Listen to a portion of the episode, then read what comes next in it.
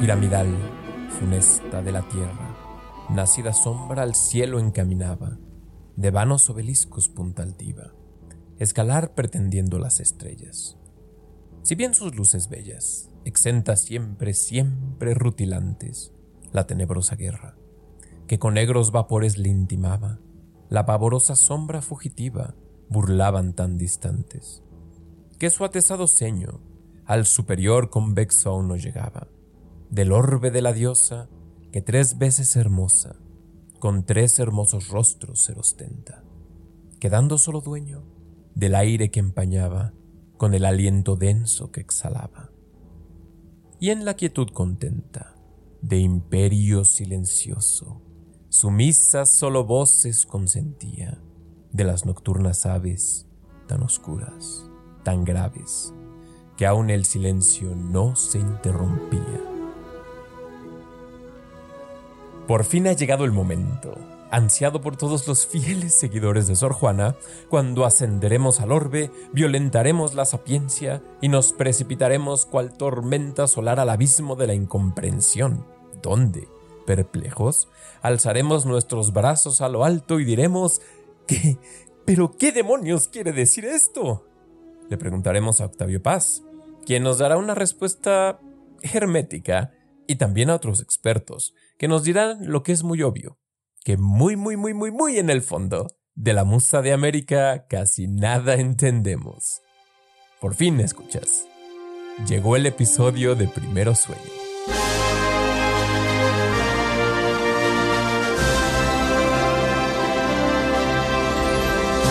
Bienvenidos a Palabras Descomunales, el podcast más onírico de cultura y literatura.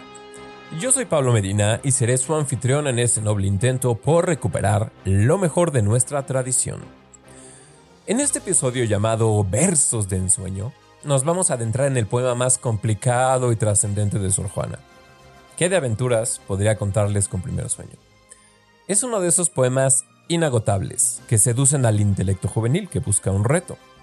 Al mismo tiempo, el poema repugna por su barroquismo y uno simplemente quiere abrir la ventana y que entra aire fresco. A veces uno cree ver en estos versos selváticos algo de lo diáfano y lo lúcido. Y otras tantas, el texto se llena de quimeras hórridas, muchas de ellas invocadas precisamente por sus críticos y comentaristas. Y me imagino que con este episodio yo me sumo a sus filas y ya iré viendo a lo largo de la próxima media hora cómo me voy transformando en alguna suerte de insecto literario, como ocurre tras noches de sueños intranquilos. Para los que me entendieron el chiste, los invito a visitar dilotextual.com diagonal libros, donde encontrarán una selección de libros y curiosidades que nos ocupan aquí en las oficinas centrales de Dilo Textual. Si mi chascarrillo los elude, no duden en escribirme a podcast.dilotextual.com y con gusto responderé a sus preguntas. Y además les prometo que lo haré sin tantos laberintos verbales. Por favor, ayúdenme a correr la voz. Palabras Descomunales no tiene redes sociales, así que el éxito de este proyecto depende en gran medida de que ustedes nos estén recomendando. Este proyecto literario lo hacemos de todo corazón, pero sin su ayuda no podemos subsistir. Nos pueden encontrar en iTunes, Spotify, Acast, iHeart y cualquier otro lugar donde hayan podcasts. Además, pueden visitar dilotextual.com y ahí también encontrarán más sobre palabras descomunales. Para este episodio, y como ya es costumbre, me estoy apoyando en las obras completas de Sor Juana en edición de Porrúa y en las trampas de la fe de Octavio Paz en su edición del Fondo de Cultura. Si están pensando en comprar estos libros o algún otro de los que recomendamos, por favor, háganlo a través de dilotextual.com diagonal libros. Para ustedes no va a tener ningún costo, pero a nosotros nos ayuda a financiar el podcast. También estoy usando algunos artículos de Alejandro Soriano Vallés. Es un excelente académico de Sor Juana y sinceramente el más sabedor en materia sorjuanesca o sorjuanina, como diría él. Les dejo algunos vínculos en la descripción. Pues bien, queridos escuchas, dibujemos el paraje de nuestro sueño. Las sombras se alargan al hundirse el sol en el oeste y las sombras adoptan una figura piramidal sobre la tierra. La oscuridad de la noche asciende desde el este cual un vapor soporífero, y las aves de la noche revolotean y prodigan su lóbrego canto. El sueño se apodera de todos. Todos somos sus esclavos.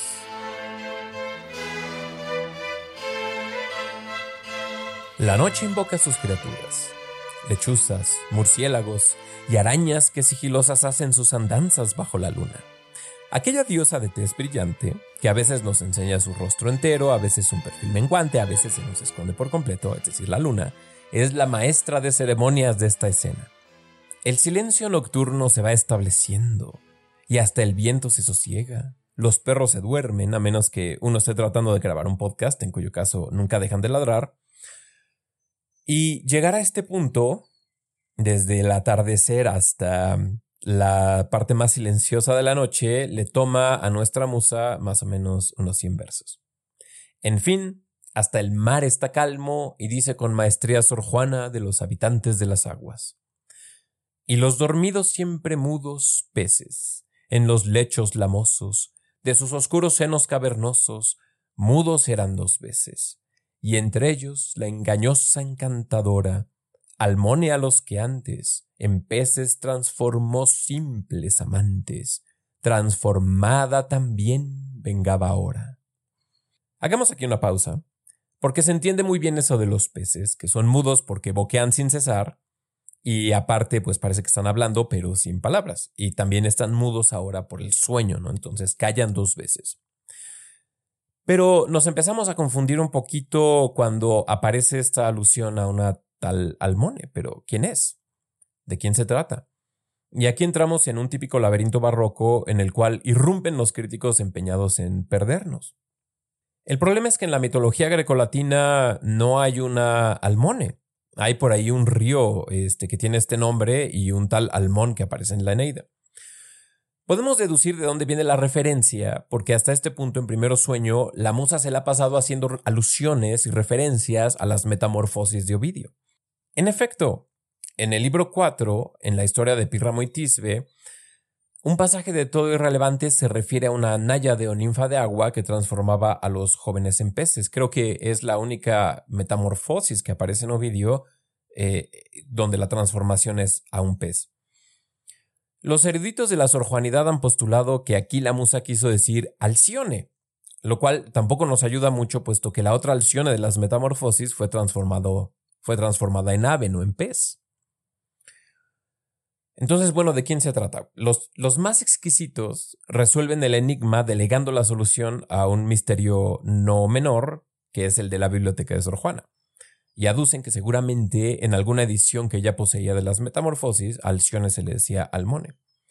Y en efecto creo que por ahí pasaba, eso pasaba en algunas traducciones españolas de la época, porque quizá no les pareció pudoroso que una ninfa quedara sin nombre. Así que nos topamos con dos posibilidades. O Sor Juana quiso decir Alcione y se equivocó de historia. O la que supuestamente aprendió a leer y escribir en latín en unas cuantas lecciones, recurrió a una traducción de uno de los textos más famosos y obligados de leer de la poesía latina. Así que ninguna de estas soluciones nos parece satisfactoria, porque creemos que tomar una referencia de segunda mano le resta genio a la maestra del ingenio. La verdad es que no hay pocas referencias erróneas en Sor Juana.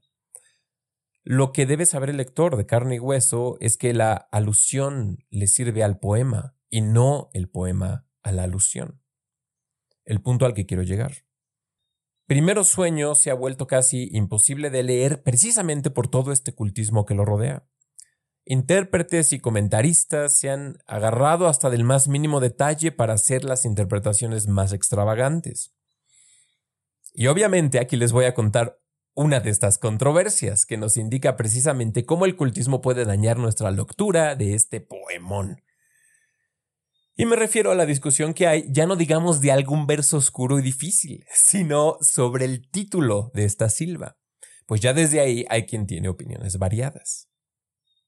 Octavio Paz, entre otros, quedó fascinado con el título del poema y supuso que en versos tan misteriosos no podía dejarse pasar el detalle de que se llamara primer sueño. O sea que iba a haber un segundo o hasta un tercero, y dice Paz en las trampas de la fe. Tal vez ella tenía pensado escribir un segundo sueño, y de ahí la alusión a Góngora, autor de dos soledades, la primera y la segunda. Sin embargo, algunos críticos piensan que el poema es una totalidad autosuficiente y que ni necesita una segunda parte, ni Sor Juana tuvo intención de escribirla.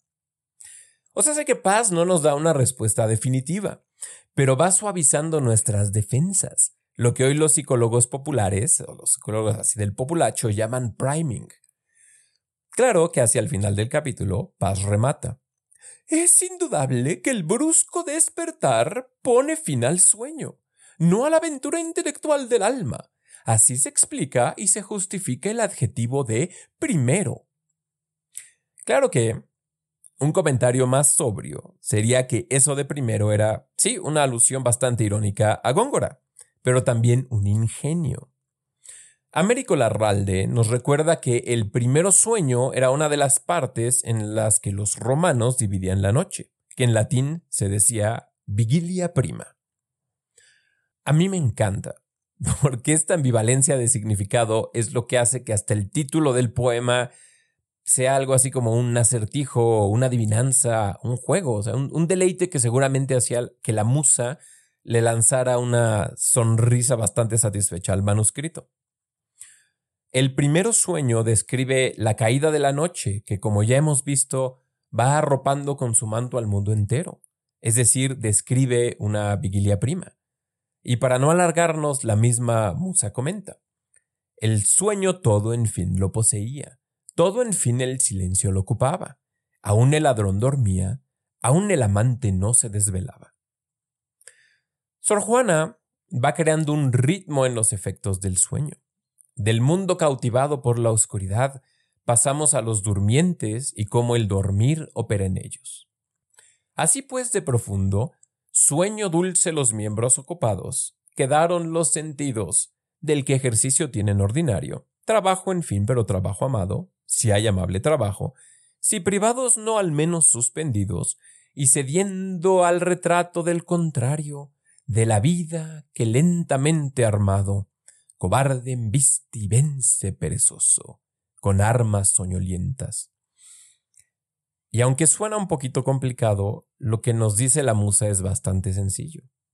Está enredado gracias al hiperbatón, pero esencialmente es esto. El sueño libera los sentidos de su forma corpórea y deja el retrato contrario de la vida, es decir, que los que duermen asemejan estar muertos.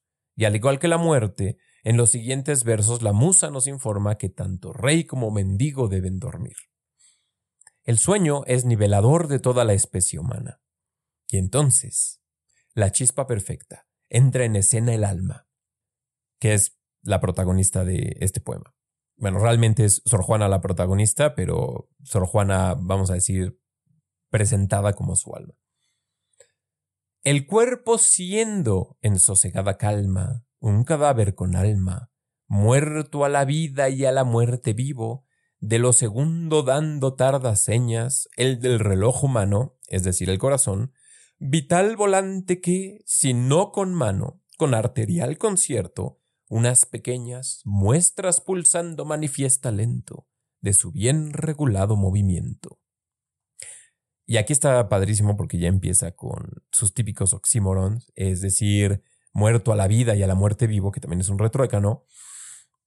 Pero bueno, antes de dejarnos entrar en materia espiritual, Sor Juana nos lleva por un viaje a través del cuerpo durmiente, el corazón, después el pulmón que ella llama respirante fuelle, imán del viento, el estómago, que es esa científica oficina, todo un laboratorio alquímico, el cerebro donde los humores daban a la fantasía lugar de que formase imágenes diversas, y ahora sí escuchas, soñamos. Y solo nos tomó unos 270 versos. Para los insomnes esto será bastante familiar. Hay una simetría bastante bella en el poema, pues de lo universal, es decir, del mundo que se va durmiendo, en los animalitos, las sombras, hasta el viento que se calla, va llegando a lo particular, es decir, una Sor Juana durmiente y su cuerpo igual se va quedando dormido y entonces también sus sentidos van quedando libres de su trajín. Y ahora que ella duerme, se abre un nuevo universo, ese que visitamos todas las noches, donde podemos hacerlo todo y verlo todo. Y a veces son cosas desconcertantes lo que vemos, ya que la imaginación, en el modo posible que concebirse puede lo invisible, en sí mañosa las representaba y al alma las mostraba. Y siguen de los versos más hermosos de este poema, hablando del alma. La cual en tanto toda convertida a su inmaterial ser y esencia bella, aquella contemplaba, participada de alto ser centella, que con similitud en sí gozaba. Y juzgándose casi dividida, de aquella que impedida, siempre la tiene corporal cadena, que grosera embaraza y torpe impide, el vuelo intelectual con que ya mide la cuantidad inmensa de la esfera. Bueno, wow, tengo que decir, pero voy a ponerle aquí dos preguntas eh, a Sor Juana, porque si se dan cuenta ya estamos entrando aquí en, en una materia más eh, sustanciosa. ¿Qué tanto de lo que dice aquí Sor Juana es licencia poética? ¿Y qué tanto quiere expresar una creencia profunda de que cuerpo y alma están separados? Si alma es partícipe del alto ser, mientras que cuerpo es grosero y torpe, si una es esencia bella y el otro impedimento para el vuelo intelectual, ¿Qué es lo que debemos concluir? Queridos escuchas, en varias ocasiones en esta serie he aludido al fantasma del neoplatonismo en Sor Juana. ¿Qué quiero decir con esto? Pues bien, en la historia de la religión y la filosofía han surgido muchos movimientos que acentúan la diferencia y la división entre cuerpo y alma. Mientras más radical es la separación, más extravagante se vuelve la teología subyacente. Por ejemplo, los gnósticos Creían que había un Dios bueno que había creado el espíritu y que el mundo había sido creado por un demiurgo o un Dios malo. Esta división, es decir, espíritu bueno, cuerpo o materia malo, crea una concepción dualista del mundo, es decir, que está dividida en dos.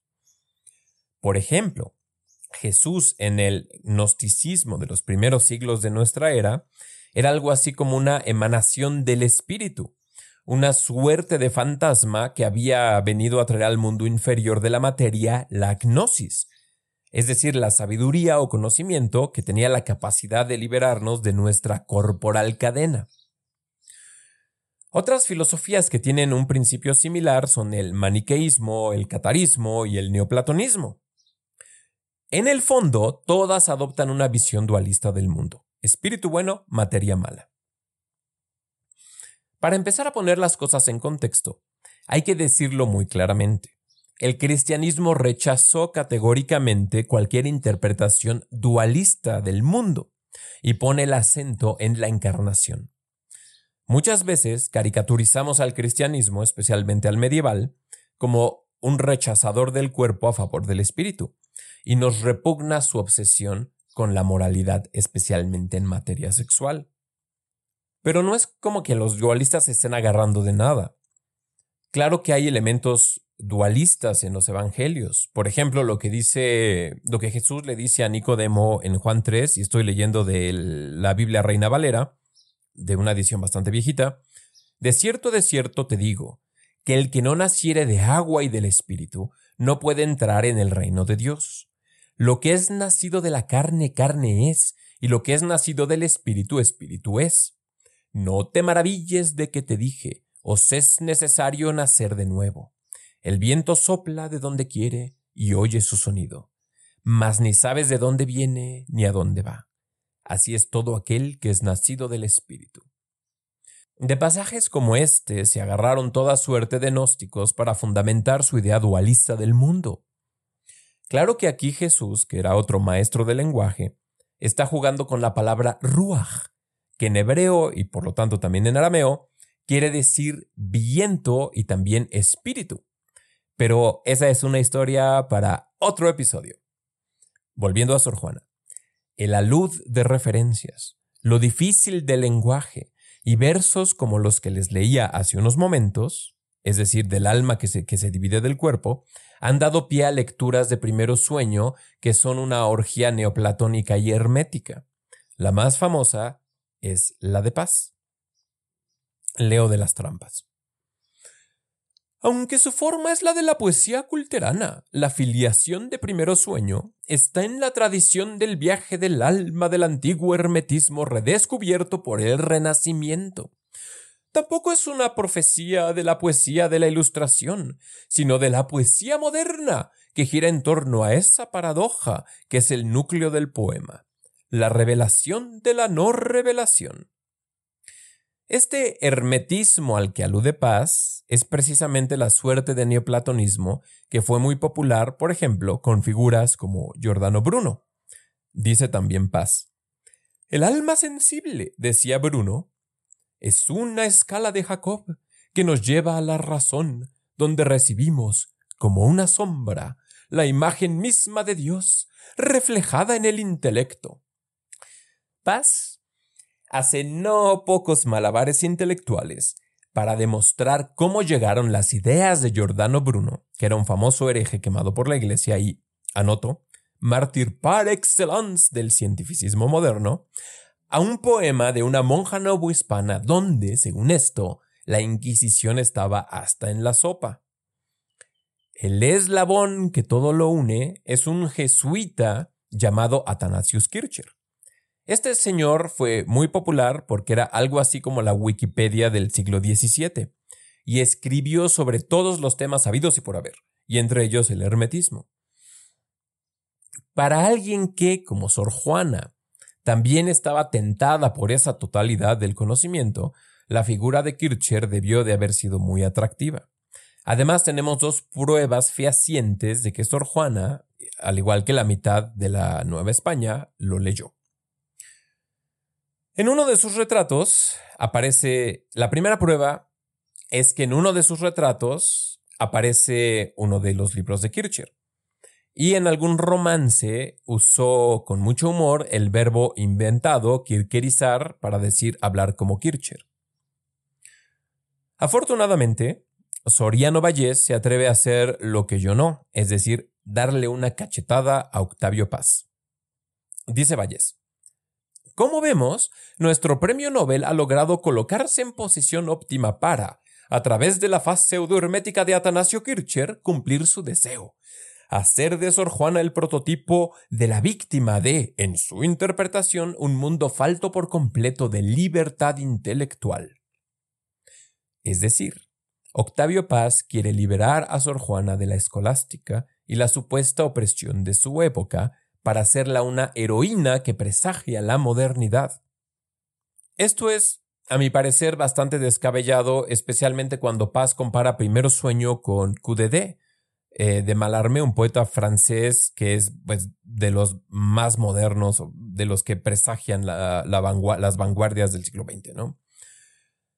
Esencialmente, al permitirse decirlo todo sobre Primero Sueño, Paz nos condena a no decir nada.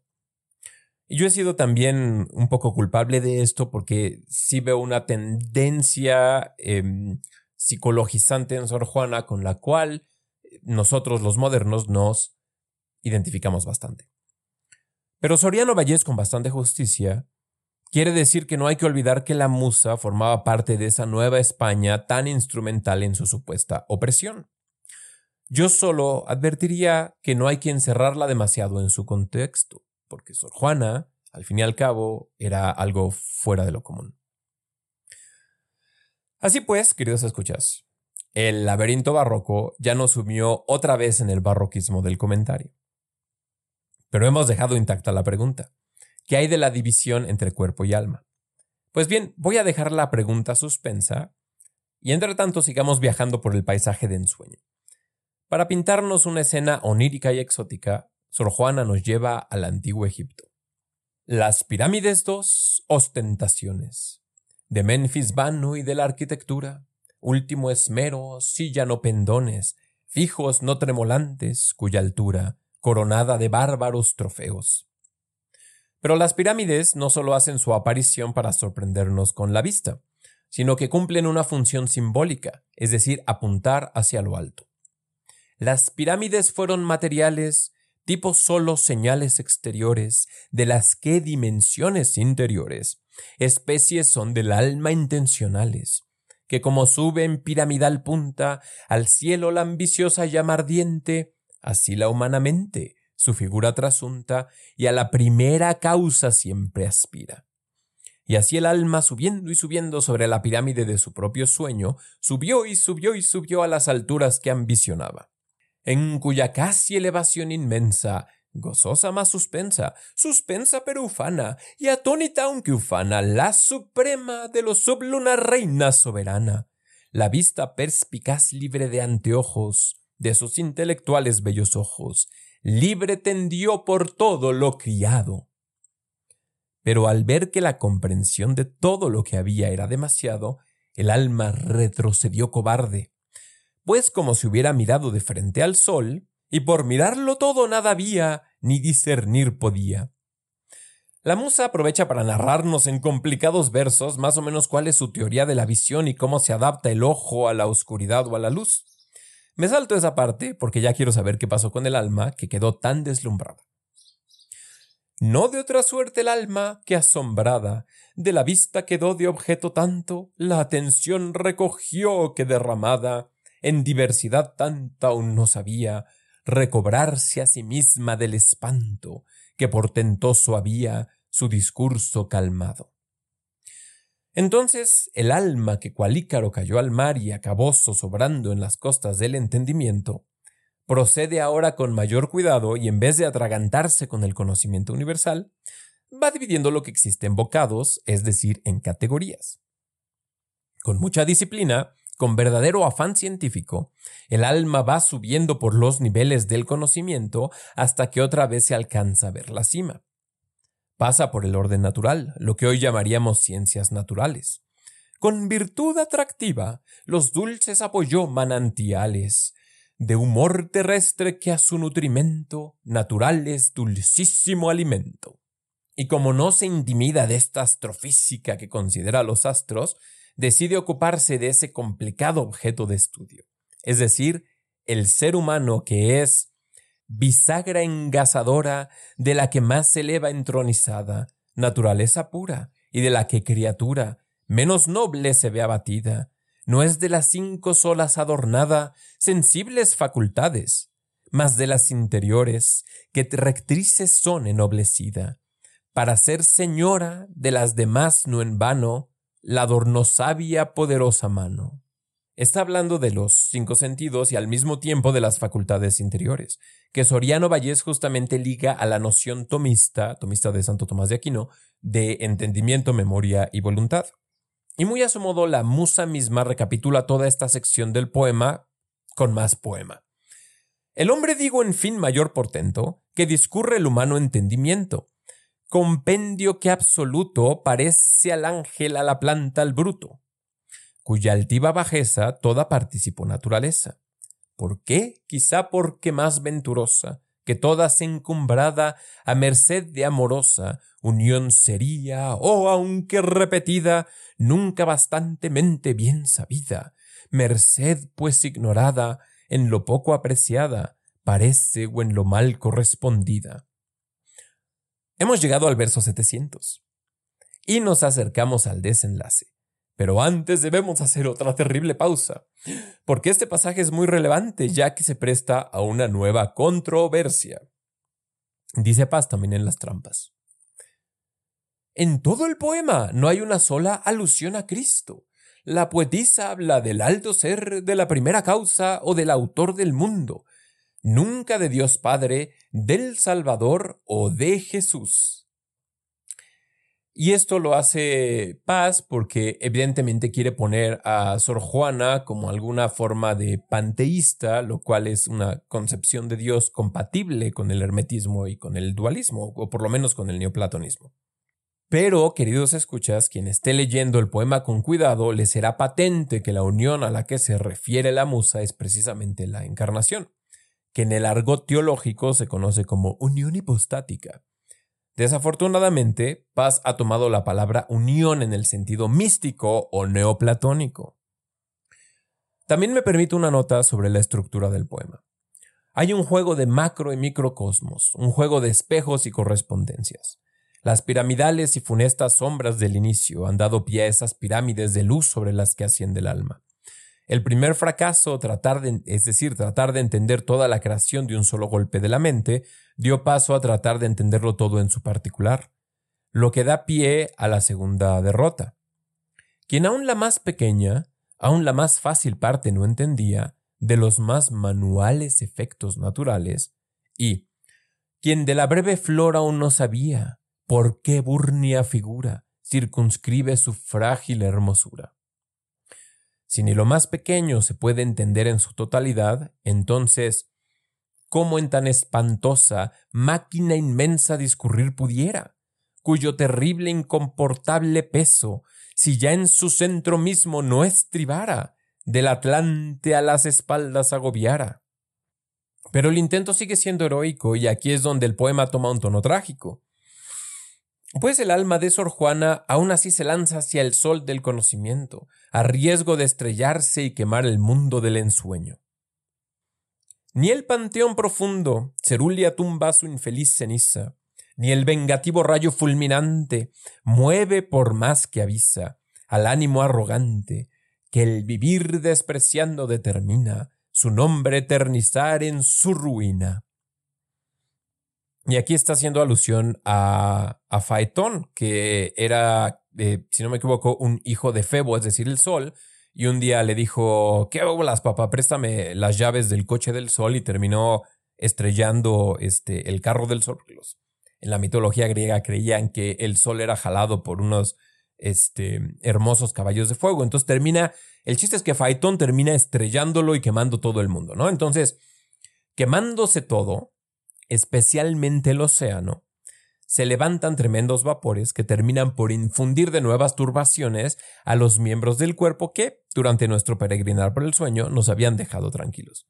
Entonces así estos soporíferos vapores, las cadenas del sueño desataban y la falta sintiendo de alimento los miembros extenuados, del descanso cansados, ni del todo despiertos ni dormidos, muestras de apetecer el movimiento con tardos esperezos ya daban extendiendo los nervios poco a poco entumecidos, y los cansados huesos, aun sin entero arbitrio de su dueño, volviendo al otro lado a cobrar empezaron los sentidos, dulcemente impedidos del natural beleño, su operación los ojos entreabriendo.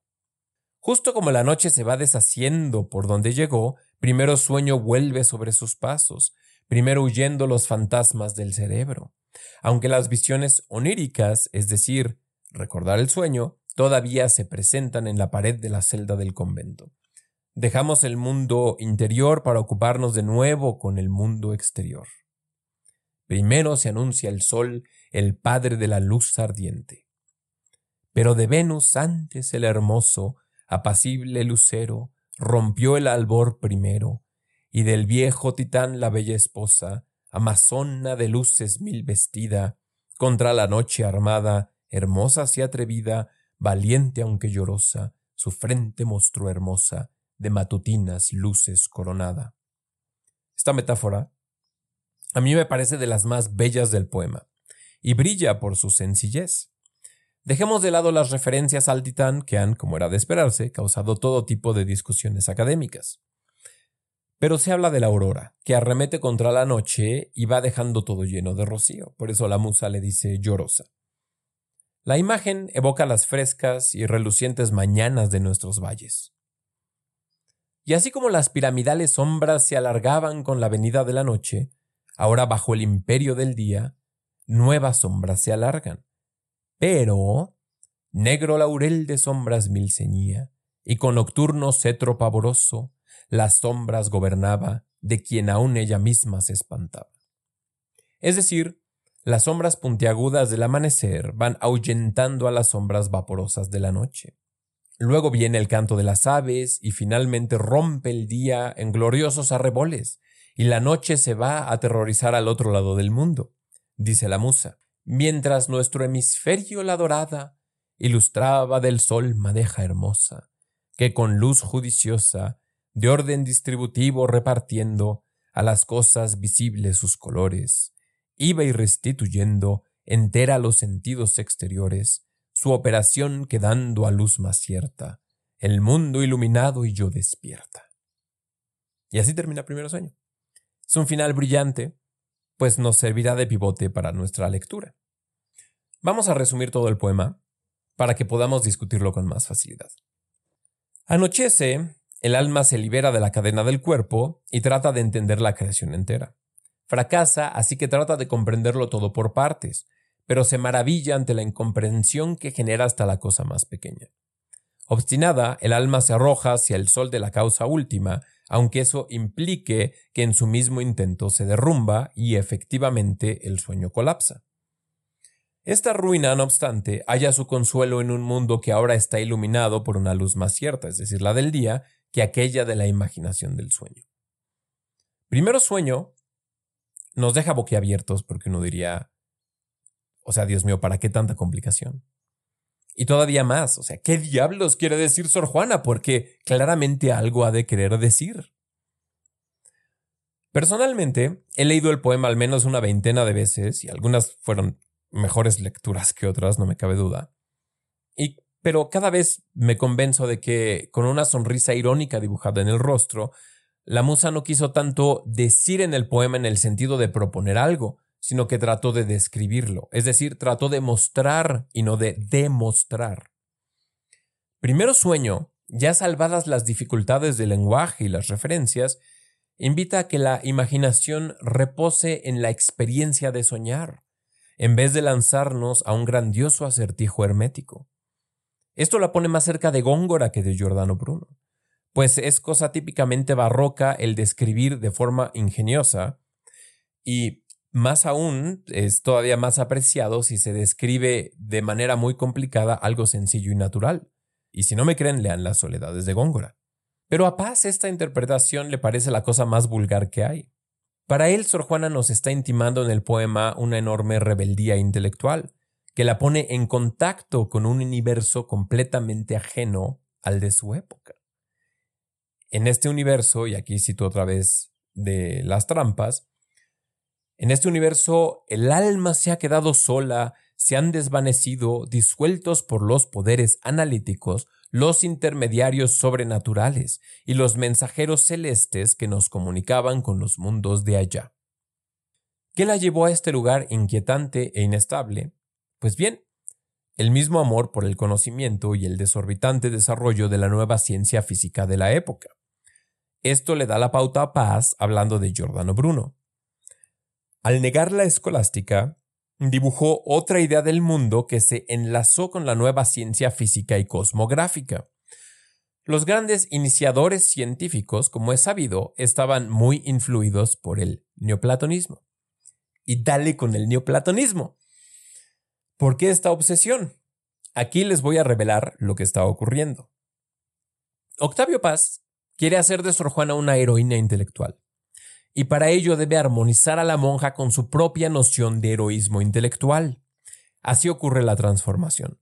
En paz, el alma ya no es alma en el sentido religioso, sino intelecto, y ahora resulta fácil que la musa sea precisamente una intelectual, y no cualquier intelectual en el sentido flojo, sino una intelectual moderna. Así es como Paz la aloja en el universo vacío y perturbador del libre pensamiento. Cito otra vez de las trampas. Por último, rasgo moderno entre todos. Su mundo carece de centro y en sus espacios deshabitados el hombre se siente perdido. Pero seamos honestos. ¿Realmente es así el poema? ¿Realmente nos dibuja un lugar de subjetividad infinita para robarle a Kierkegaard una pizca de terminología? El medieval, y por extensión el católico fiel al concilio de Trento, habita un universo ordenado que tiende hacia Dios. La ilustración y el rechazo definitivo de la escolástica y el tomismo sitúan al ser humano en un universo infinito que tiende a nada más que a sí mismo. La modernidad pone el acento en la subjetividad no porque quiera, sino porque es lo único aprensible. Pero esto alivia muy poco el problema pues se abre el abismo del yo y surge la angustia existencial. El mundo de Sor Juana, incluido su mundo intelectual, era el definido por Santo Tomás, un mundo que se defendió a capa y espada en el concilio de Trento. Soriano Vallés hace un excelente trabajo para demostrar que Sor Juana era más cercana a la escolástica, que poco tenía que ver con Bruno y bueno, obviamente menos tiene que ver con Malarmé. de no solo, no solo no se parece a Primero Sueño ni siquiera en forma, ni en tema, ni en estilo, ni en contexto, sino que de hecho son poemas opuestos en muchos sentidos. Empieza, o más bien dicho, la frase principal de, este poema de, de Malarmé, Acude de jamais abolirá le Ni un tiro de los dados abolirá el azar. Es decir, un mundo tan sujeto al capricho y al absurdo que hasta el pensamiento, esa alma que ya no es alma sino intelecto con la capacidad de determinar, es envuelta en la vorágine de la casualidad. Termina Malarmé su modernísimo poema con Tout pensé et me Todo pensamiento implica un tiro de los dados. Tenemos a Malarmé casualidad contra causalidad en Sor Juana. Un universo absurdo contra un universo inaprensible por el intelecto, sí, pero ordenado. El alma, supuesto protagonista en ambos poemas, es una criatura del todo distinta en cada uno. En el sueño, el alma de Sor Juana vive en un mundo hacia el exterior, es decir, hacia una realidad que la trasciende. Con la caída del tomismo y el ascenso de la subjetividad infinita, la realidad solo se puede vivir hacia el interior. El alma se ha convertido en pensamiento, el espíritu se ha convertido en razón. La verdadera afiliación es esta. El neoplatonismo del renacimiento del que habla Paz y que se manifiesta como hermetismo es el encumbramiento de un espíritu que ha sido reducido a razón. Y efectivamente es una forma de dualismo teológico, y su manifestación más grotesca es, por ejemplo, el culto de la razón durante el terror en la Revolución Francesa. El culto a la razón, en su aspecto dualista, rechazó violentamente la concepción tomista del mundo y además se adjudicó los éxitos de la ciencia física.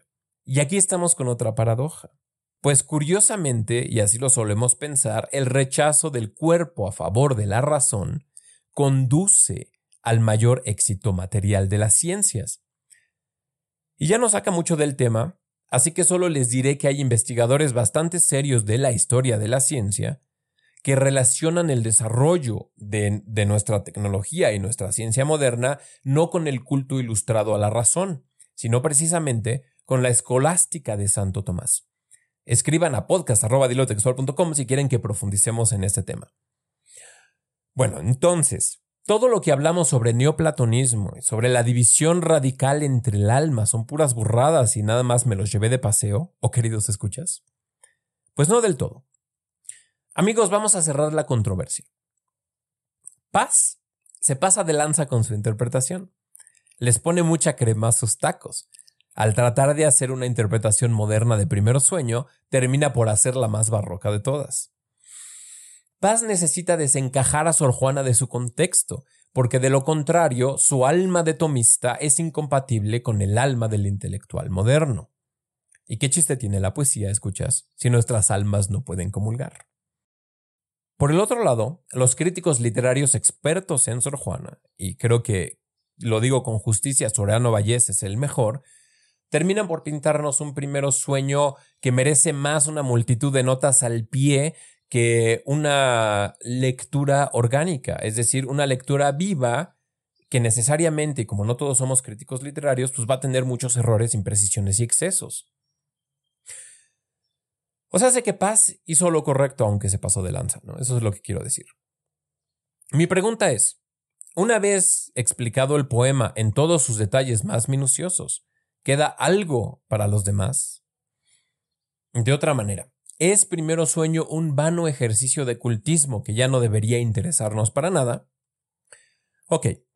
Paz quiere hacer de Sor Juana una moderna, Soriano Vallés la hace un producto de su época. Yo contribuyo a la locura diciendo, como ya les dije antes, que Sor Juana es la hispanidad tratando de dar el siguiente paso, un paso que quedó, para nuestra desgracia, incompleto.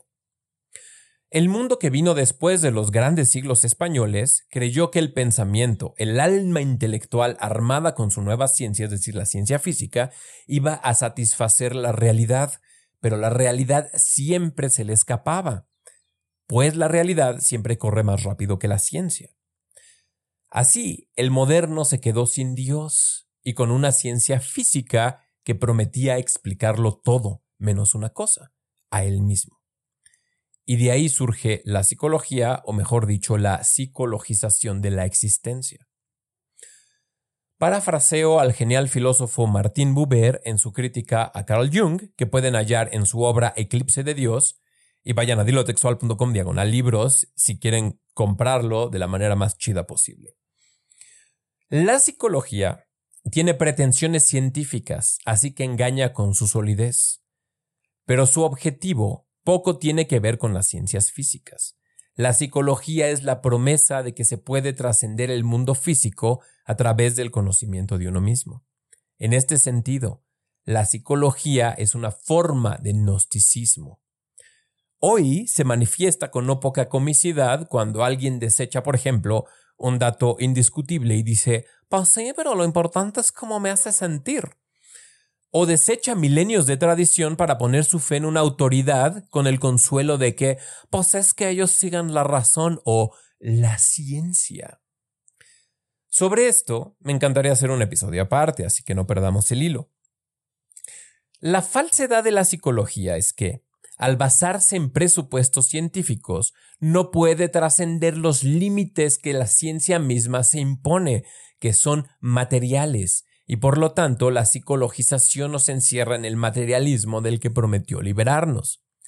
Tristes, tristes, tristes almas que somos, que viven en un mundo enteramente, despiadadamente material.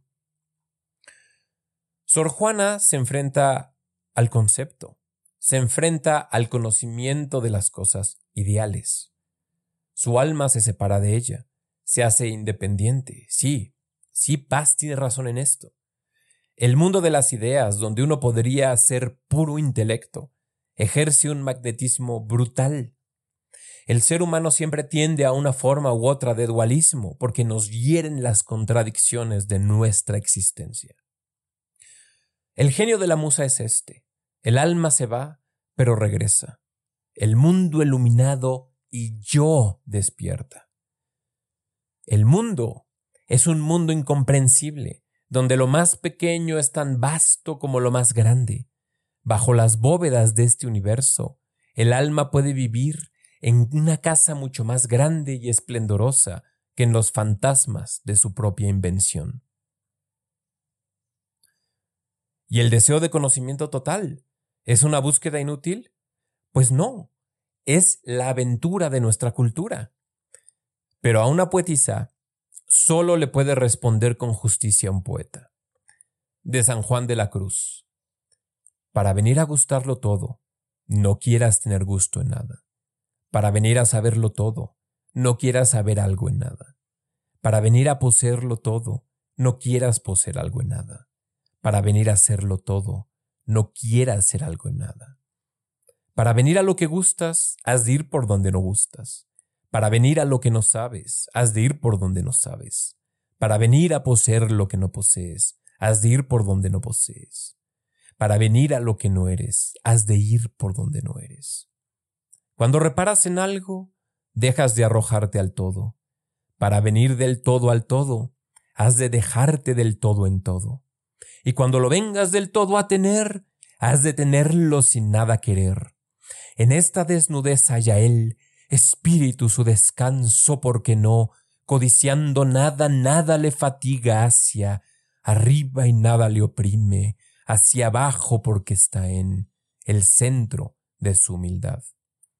Senda del monte Carmelo, espíritu de perfección. Nada, nada, nada, nada, nada, nada. Y aún en el monte nada.